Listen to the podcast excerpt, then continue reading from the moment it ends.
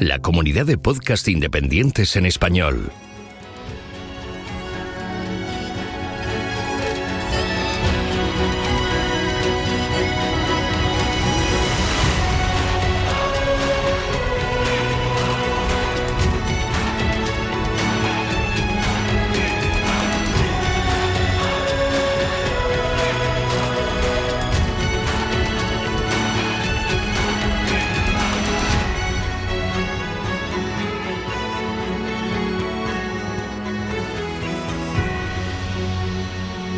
Bienvenido a GeoCastaway.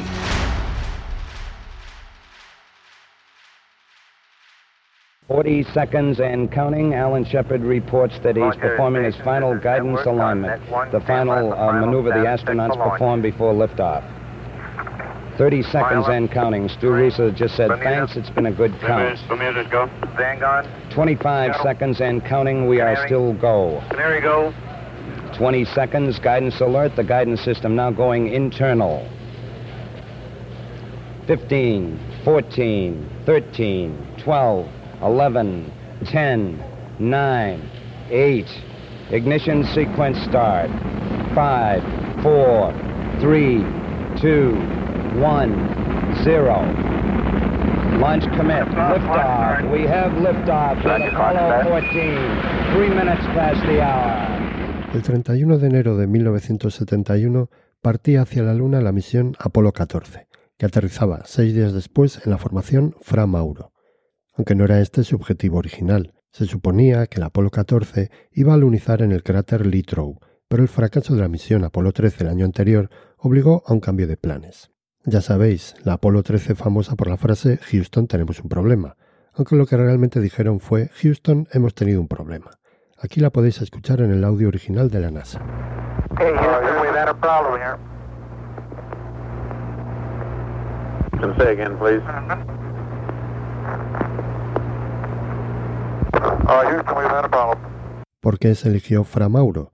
Bueno, los estudios previos indicaban que en esa zona había materiales procedentes de uno de los mayores impactos existentes en el sistema solar, el Mare Imbrium, o Mar de la Lluvia, formado hace unos 3.938 millones de años.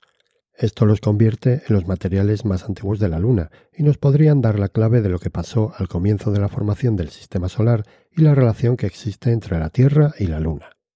Así que, durante poco menos de un día y medio en la Luna, el comandante Alan Shepard y el piloto del módulo lunar, Edgar Mitchell, realizaron varios experimentos y recogieron casi 43 kilos de roca que se trajeron de vuelta a la Tierra. Lo que no sabían es que uno de esos fragmentos de roca estaba también regresando a su hogar original. La muestra 14.321 fue recogida durante el segundo paseo lunar en el borde del cráter Cone, el 6 de febrero de 1971. Es la muestra más grande recogida en esta misión y la tercera más grande recolectada en todas las misiones Apolo. Ya sabéis que a los americanos les encanta poner nombres a las piedras, y hasta la llamaron Big Bertha. Este nombre era el de un obús utilizado por los alemanes en la Primera Guerra Mundial. Aquí os dejo el momento en el que Separ y Mitchell están en la estación C1, al borde del cráter Cone, donde recogieron la muestra.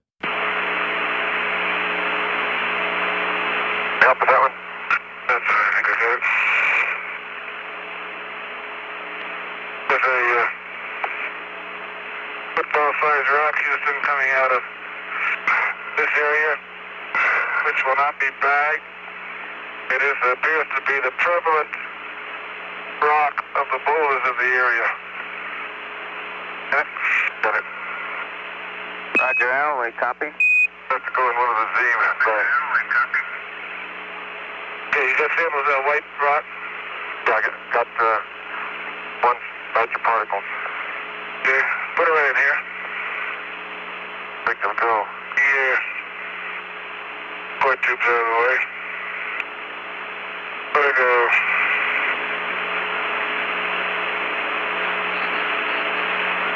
Okay, we just turn it back that way.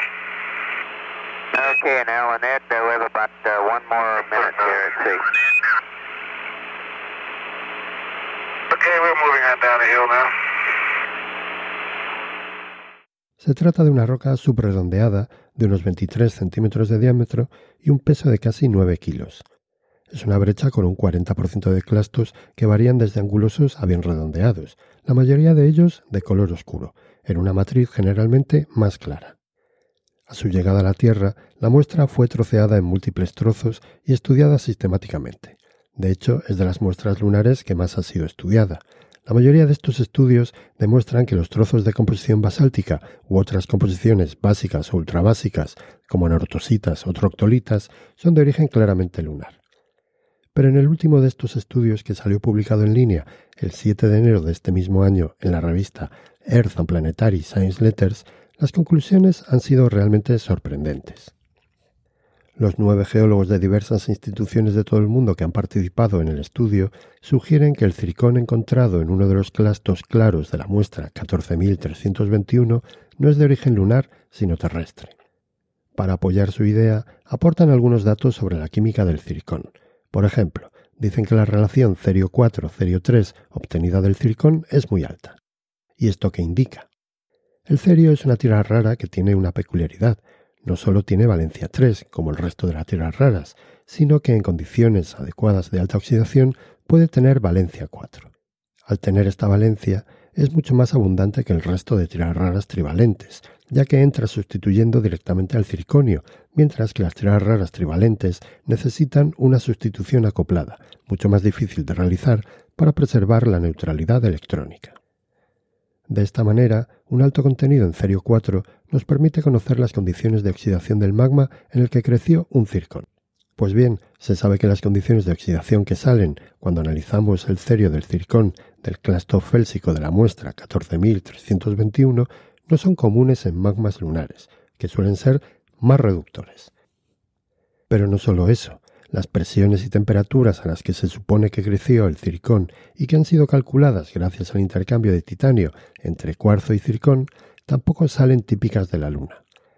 La temperatura de unos 810 grados centígrados como máximo es demasiado baja y la presión de casi 7 kilobares es demasiado alta, ya que supondría una cristalización a unos 170 kilómetros en el interior de la Luna, demasiado profundo para formar parte del material eyectado de un impacto que no debió superar los 70 kilómetros de profundidad. Así que la opción más plausible, aunque parezca mentira, es que el circón y el clasto de color claro se hubieran formado en la Tierra hace 4.011 millones de años. Fueron expulsados de ella durante un gran impacto posterior y acabaron en el regolito lunar como un meteorito terrestre. De ahí entraron a formar parte de una brecha originada durante el impacto que dio lugar al mare Imbrium hace 3.938 millones de años. Como veis, toda una carambola testigo del catastrófico origen de nuestro planeta y su luna, claro. Ya sabéis que os dejo unos enlaces en la web de Geocastaway con alguna información adicional. Y como siempre, os recuerdo que nos vendría muy bien que nos hicierais una reseña y nos puntuéis en iTunes o en iVoox con ello conseguiréis que nuestro podcast se posicione mejor en el listado de dichas plataformas y así podremos difundir la palabra geológica más allá del cinturón de asteroides. Nada más por el momento, nos seguimos escuchando el mes que viene.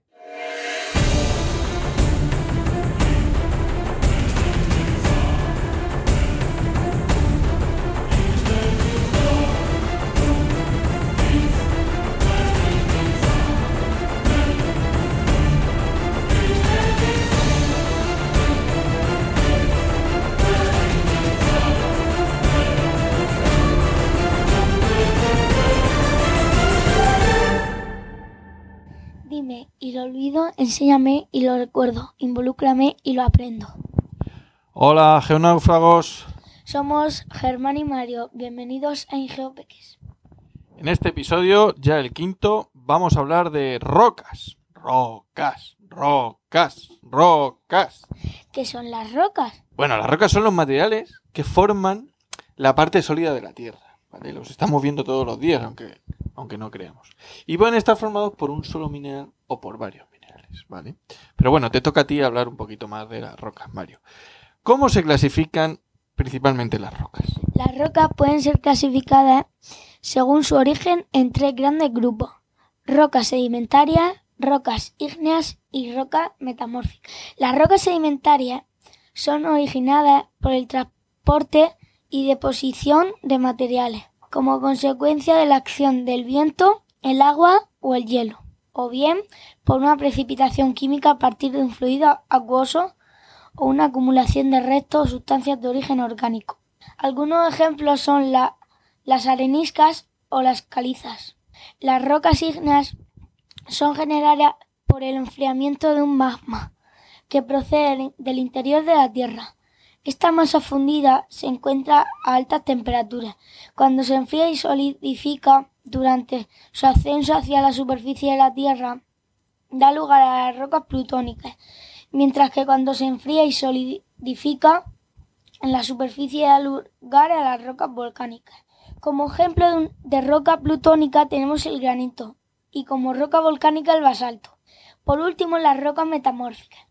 Son las que se generan a partir de rocas persistentes que, como consecuencia de sufrir un aumento importante de temperatura y o de presión por procesos geológicos, sufren cambios en sus minerales y en su composición química de forma que la roca original se transforma en un nuevo tipo que llamamos roca metamórfica. Ejemplos son la pizarra o el mármol. Ok, Mario, bien explicado. Al llegados a este punto, vamos a inaugurar una nueva sección en Ingeopeques. Se va a llamar Ingeopeques Enfurecidos. Aquí queremos denunciar que en el libro de sociales de Mario, cuarto de primaria, en la clasificación de rocas nos hablan de rocas sedimentarias, metamórficas y volcánicas. O volcánicas. Pero ¿y las plutónicas? ¿Dónde? ¿Dónde se quedan? ¿Dónde las dejamos? ¿Dónde metemos los granitos en esta clasificación? Vale que los volcanes sean más atractivos para los críos, pero de ahí a dejar a un lado las rocas plutónicas, pues como que no. En su día ya pusimos una queja eh, vía redes sociales a la editorial, pero por supuesto no han contestado. Esperemos que eh, para el año que viene eh, puedan, puedan cambiarlo en, en la editorial, ¿vale? Y también porque no entendemos por qué la geología, todos estos aspectos de la geología, están en temas de sociales. sería lo normal que estuvieran en ciencias de la naturaleza, ¿no? Bueno, cuando ya hablamos del agua, Mario nos, nos resumió el ciclo del agua. Bueno, pues para las rocas también podemos hablar del ciclo de las rocas. Eh, podéis investigar y aprender más de este tema viendo el vídeo de Ligme eh, sobre el ciclo de las rocas y, y, GEA, ¿vale? Y también hay algunas web chulas, por ejemplo la de la Sociedad Geológica de Londres o la web One Geology Kits, donde podéis practicar y ver las rocas, tipos de rocas y el ciclo de las rocas con alguna serie de ejercicios y ejercicios muy, muy visuales y, gráficos, ¿vale? Eh, dejaremos estos enlaces en la web de Geonáufragos, aunque también podéis entrar en la sección de Ingeopeques del blog Ingeododo y, buscar estos recursos. Bueno, Mario, ¿qué nos puedes contar sobre el ciclo de las rocas? Lo podemos hacer como una especie de cuento. Eras una vez un magma roca fundida a cierta profundidad en la Tierra, que con el tiempo se fue enfriando lentamente, dando lugar a la formación de grandes cristales. Este proceso se denomina cristalización y tendremos rocas ígneas plutónicas. Pero si este magma viaja a través de la chimenea de un volcán y sale a la superficie rápidamente, donde se enfriará mucho más rápido y nos dará como producto nada más y nada menos que las rocas volcánicas, Después de, millones de años después, las rocas ígneas que encontramos en la superficie se meteorizarán. La acción de la atmósfera las desintegrará y las descompondrá gradualmente en pequeñas partículas que, que denominamos sedimentos, que se transportarán de un lado al, al, otro a través del hielo, agua, viento, etc. Hasta que en un momento las partículas sedimentarias se comienzan a sentar en un lugar y quedan allí depositadas. En nuestra historia el tiempo sigue pasando. Mayor cantidad de sedimentos se acumula encima de las partículas hasta que en un momento comienza la litificación, es decir, comienzan a convertirse en roca, dando lugar a un nuevo tipo de roca, las rocas sedimentarias. Mientras se litifican, más y más sedimentos se depositan encima de nuestra nueva roca, compactándola hasta que por el aumento de peso estará sometida a grandes presiones y o elevadas temperaturas transformándose lentamente en una roca metamórfica. Si estos procesos continúan, la roca comenzará lentamente a fundirse, llegando a transformarse en un magma. Bueno, y nuestro cuento sigue, hay muchas variantes de este cuento, ¿no? De este ciclo. Una roca sedimentaria se puede meteorizar, erosionar y volver a, ser sedimento para luego formar otro tipo de roca sedimentaria, ¿vale? No es un proceso circular estricto. Bueno, para eso os recomendamos que eh, para profundizar en, el ciclo de las rocas eh, juguéis y aprendáis con las, con las webs que os hemos indicado anteriormente. Bueno, y para ir acabando, eh, vamos a recomendar, como todos los meses, uno de los libros chulos que tenemos por casa. En este mes nos toca Cómo se formó el mundo, ¿vale? De Christian Dorion y Beverly Young, de la editorial SM. ¿Qué nos puedes contar sobre el libro?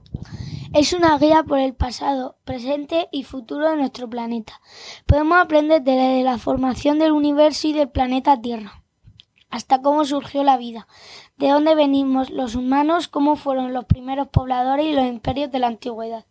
Desde geología, pasando por geografía hasta historia, tiene unas ilustraciones muy chulas y pops-ups para que aprender sea muy, sea muy divertido. Pues nada, geonófragos, con esto terminamos. Hasta la próxima. Y recuerda, ponle geología a la vida. Adiós.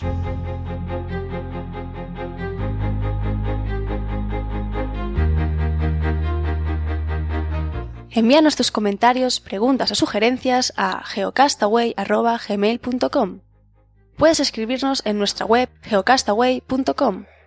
Búscanos en Facebook y en Twitter.